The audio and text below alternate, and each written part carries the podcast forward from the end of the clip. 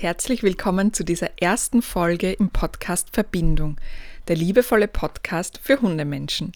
Ich freue mich sehr, dass du da bist und dass du dich dafür interessierst, wer ich bin und was dich in diesem Podcast erwartet. Zu mir, mein Name ist Sabrina Gößler. Ich arbeite seit vielen Jahren hauptberuflich als Trainerin für Menschen mit Hund im Animal Training Center in der Nähe von Graz. Im Grundberuf bin ich Erziehungs- und Bildungswissenschaftlerin mit dem Schwerpunkt Erwachsenenbildung. Ich bin außerdem Prägungs- und Tiersystemik-Coach in Ausbildung und die Gründerin von Slow Dogs, achtsames Hundetraining. Das ist mein Projekt für Hundemenschen und auch das Projekt, das in Zusammenhang mit diesem Podcast steht. Privat bin ich natürlich ein Hundemensch und seit circa neun Jahren begleitet mich meine weiße Schäferhündin Sola. Sie ist wie bei so vielen anderen Trainerinnen, die jetzt zuhören, vielleicht auch, der Grund für meinen Berufswechsel von der Erwachsenenbildung zum Training für Menschen mit Hund.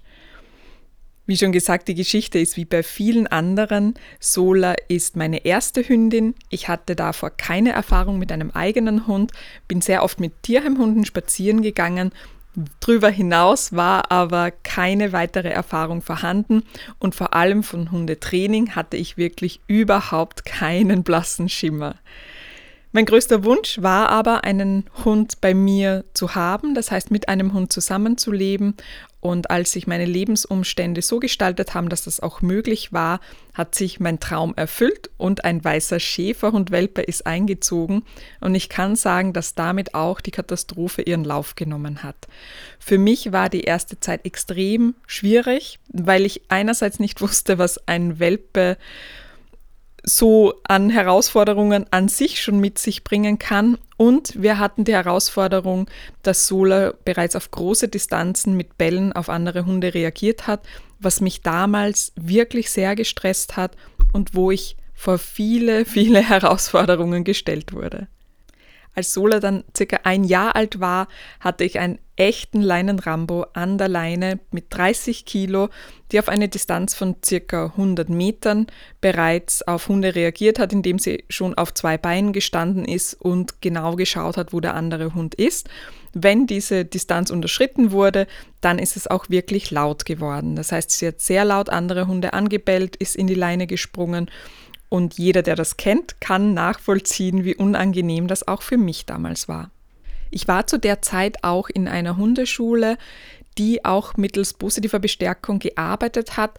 Jedoch habe ich nicht die richtige Hilfe bekommen, um dieses Problem in den Griff zu bekommen. Und so hat es eben ein Jahr lang gedauert, in dem Sola auch noch diese Verhaltensweisen verstärken konnte und ich immer gestresster und ängstlicher wurde vor jedem Spaziergang.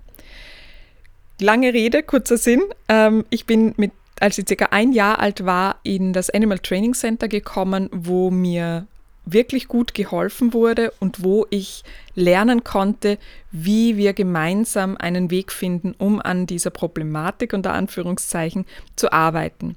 Ich war damals schon bereits sehr verzweifelt und dachte auch, dass die Situation sehr verfahren ist, aber es hat sich für mich durch das Training eine neue Welt aufgetan. Lerntheorie, Markertraining, Bestärker und wie effizient und wissenschaftsbasiert an Verhalten gearbeitet werden kann, war für mich einfach faszinierend. Der Rest ist Geschichte. Ich wollte das auch können. Ich habe eine umfangreiche Basisausbildung gemacht und dann noch sehr viele Ausbildungen und auch Fortbildungen im In- und Ausland, um mehr über Hundeverhalten und ähm, Training zu erfahren.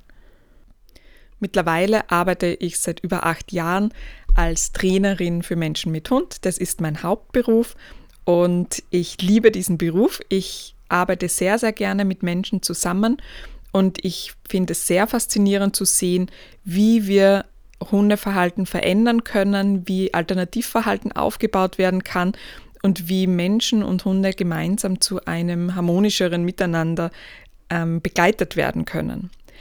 Dennoch ist es so, dass es Felder gibt, die für mich noch nicht ganz befriedigend sind, wenn ich an das Training denke und wenn ich an das große Ganze im Training denke. Und es gibt drei Gedanken, die mich dabei ständig begleiten und die möchte ich heute in dieser ersten Folge gerne mit euch teilen. Der erste Gedanke, der mich sehr beschäftigt, dreht sich um die Haltung, die wir zum sogenannten Problemverhalten einnehmen. Denn ich erlebe in meiner Praxis einfach sehr oft, das Verhalten, das für uns sehr unangenehm ist oder mit dem wir auch wirklich schlecht umgehen können, sehr in den Fokus gerät und alles daran problematisch ist, was auch absolut verständlich und nachvollziehbar ist. Meine Erfahrung hat aber gezeigt, dass in jedem Problem auch ein Geschenk liegen kann. Das heißt, dass es sinnvoll ist, auch im noch so verfahrenen Problem zu schauen, was daran kann auch gut sein oder warum bringt das auch etwas Positives mit sich. Und damit meine ich nicht direkt, dass es äh, positiv ist, dass mein Hund nicht alleine bleiben kann, sondern dass die Konsequenzen daraus auch Dinge mitbringen können, die für uns gut sind oder dass wir daran wachsen können. In vielen Fällen, denke ich, ist es so, dass wir durch diese Herausforderungen wachsen, dass wir Neues lernen, dass wir anders auf die Dinge blicken, dass wir anders mit Situationen, die früher schwierig waren, nun umgehen können und ähnliches. Vielleicht weißt du schon oder hast du so ein Gefühl, worauf ich da hinaus möchte. Und ich möchte es einmal ganz kurz an einem Praxisbeispiel festhalten, das ein sehr umfangreiches ist, über mehrere Jahre dann, nämlich mein eigenes, dass ich mir immer wieder denke, ich wäre nicht Trainerin für Menschen mit Hund, wenn mein Hund nicht diese Problematiken gezeigt hätte. Das heißt, wenn Sola ein absolut friedvoller, unkomplizierter Hund wäre, der mit mir einfach durchs Leben geht, der andere Hunde liebt, der ja weiters keine Probleme macht, dann wäre ich in die Hundeschule gegangen, sie hätte Grundsignale gelernt und wir hätten ein schönes Leben miteinander und ich würde den Beruf, den ich zuvor ausgeübt habe, in dem ich nicht mehr ganz glücklich war, also ich habe schon immer gespürt, dass ich gern mit Tieren arbeiten möchte, hm, ich würde den einfach wahrscheinlich noch weiterführen oder es hätte mich auf andere Bahnen gebracht. Ich wäre aber mit großer Wahrscheinlichkeit nicht zum Hundetraining gekommen und hätte nicht die vielen, vielen Erfahrungen sammeln können, die ich jetzt gesammelt habe, gerade in Bezug auf das Thema Hundebegegnungen. Das heißt, ich sage es immer gern so, Sola hat mich zu diesem Beruf gebracht, der sich für mich wie eine Berufung anfühlt. Und mir war damals nicht bewusst, welche Tore sich dabei öffnen würden. Einerseits eben ein neuer Beruf sogar, sehr, sehr viel neues Wissen und jetzt in meinem Beruf ist das die schönste Erfahrung, dass ich selbst weiß, wie es ist mit einem Hund, der ein Problem mit Hundebegegnungen hat.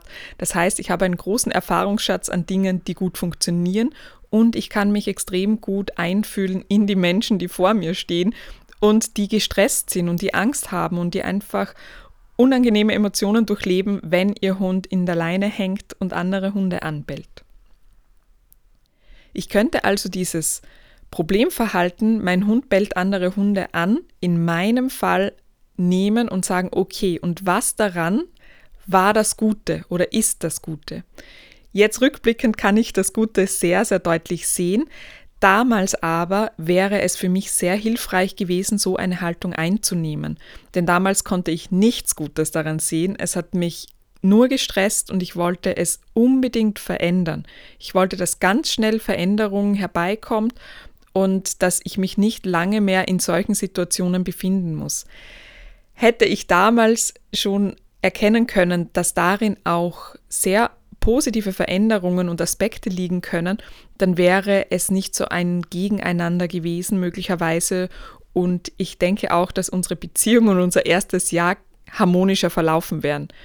Ich denke also, diese Haltung einnehmen zu können und sogar zu üben, kann eine große Erleichterung sein und uns offener machen für eine gute Beziehung zu unserem Hund. Der zweite Gedanke, der mich begleitet, ist der, dass ich in meiner Arbeit so oft sehe, dass es auch für die Hundemenschen selbst belastend, schwierig oder einfach emotional herausfordernd sein kann, wenn der eigene Hund Verhalten zeigt, mit denen sie nicht gut umgehen können. Wenn wir wieder mein Beispiel nehmen, dann waren das ganz oft Gefühle von Stress, Angst, von Scham und von Kontrollverlust. Und ich denke, es gibt so vieles, das bei uns durch das Hundeverhalten ausgelöst werden kann. Und ich sehe auch, dass viele Hundemenschen den Wunsch haben, auch damit dann besser umgehen zu können. Einerseits, weil sie sich einfach selbst nicht mehr so fühlen wollen und andererseits, weil sie wissen, dass ihr Hund diese Stimmungen bemerkt und darauf reagiert. Der Gedanke also, der mich begleitet, ist, dass es zusätzlich zum Training am Hundeverhalten auch noch mehr Unterstützung und Strategien für die dazugehörigen Menschen bräuchte. Denn ich denke, dass in vielen Fällen der Schlüssel sein könnte, damit das Training wirklich nachhaltig und wirkungsvoll ist. Und mein dritter Punkt ist, dass ich denke, dass es langsam an der Zeit ist, dass wir uns von alten Prägungen im Punkt der Hundetraining und Zusammenleben mit unserem Hund lösen. Und damit meine ich nicht nur, dass wir physische und psychische Gewalt im Leben mit dem Hund außen vor lassen. Das ist für mich eigentlich eine Grundvoraussetzung, sondern ich würde da noch weitergehen. Und zwar, dass wir generell das, was Hunde können sollen, nicht mehr über einen Kamm scheren. Denn wir leben in unserer Gesellschaft mittlerweile mit so vielen unterschiedlichen Hunden zusammen, die behütet aufgewachsen sind beim Züchter, die nicht behütet aufgewachsen sind beim Züchter, die aus dem Tierschutz sind, die aus dem Ausland sind, die Ängste haben, die Traumata haben, die Stressbelastungen haben, die gesund und fit sind, die krank sind, die klein sind, die groß sind. Wir leben mit Hunden am Land, wir leben mit Hunden mitten in der Stadt und die Vielfalt ist einfach so groß. Und auch das, was wir von ihnen brauchen, ist sehr unterschiedlich. Und ganz oft kommt es mir noch unter, dass Hundemenschen geprägt sind von diesen allgemeinen Regeln, dass man mit dem Hund in die Hundeschule muss, dass der die Grundsignale wie Sitzplatz, Fuß lernen muss und so weiter. Und in den Trainings merke ich oft, dass sich die Menschen diese Verhaltensweisen von ihrem Hund nicht wünschen, sondern dass sie sie ihm deshalb beibringen, weil sie das so gehört haben, also weil sie denken, das gehört sich einfach so. Und ich denke, es ist an der Zeit, diese Vorstellungen wirklich loszulassen und zu verändern und die Aufmerksamkeit mehr darauf zu legen, um zu schauen, welche Verhaltensweisen wirklich vom Hund gebraucht sind in der Situation, in dem Zusammenleben von Mensch und Hund und was dazu führt, dass das Zusammenleben für den Hund angenehm ist und auch harmonisch gemeinsam mit Familie und Mensch funktionieren kann. Das heißt also, ich denke, dass vieles von dem, was wir denken, dass wir unseren Hunden beibringen müssen, geprägt ist von dem, was wir von klein auf mitbekommen haben, was unsere Eltern sagen, was wir gehört haben, was sich so gehört für einen Hund und eben dieses Beispiel, dass jeder Hund, wenn du einen Hund bekommst, dann musst du in die Hundeschule gehen, der muss doch Sitzplatz und Fuß gehen können und ähnliches. Und ich denke, das darf sich wirklich verändern ich denke, wir müssen darauf schauen, was im Leben mit unserem Hund wichtig ist und dann entscheiden, ob wir das in der Hundeschule lernen wollen, im Gruppenkurs, im Einzeltraining, autodidaktisch oder wo auch immer. Wichtig ist, dass du dir die Hilfe dort holst, wo du sie wirklich brauchst. Im Podcast soll es also auch Impulse für dich geben, wie du in diesem Thema selbstsicherer werden kannst, damit du eben wirklich selbst entscheidest, was du für dich und deinen Hund lernen möchtest und nicht einfach nur veralterten Vorstellungen folgst und damit vielleicht gar nicht so glücklich bist.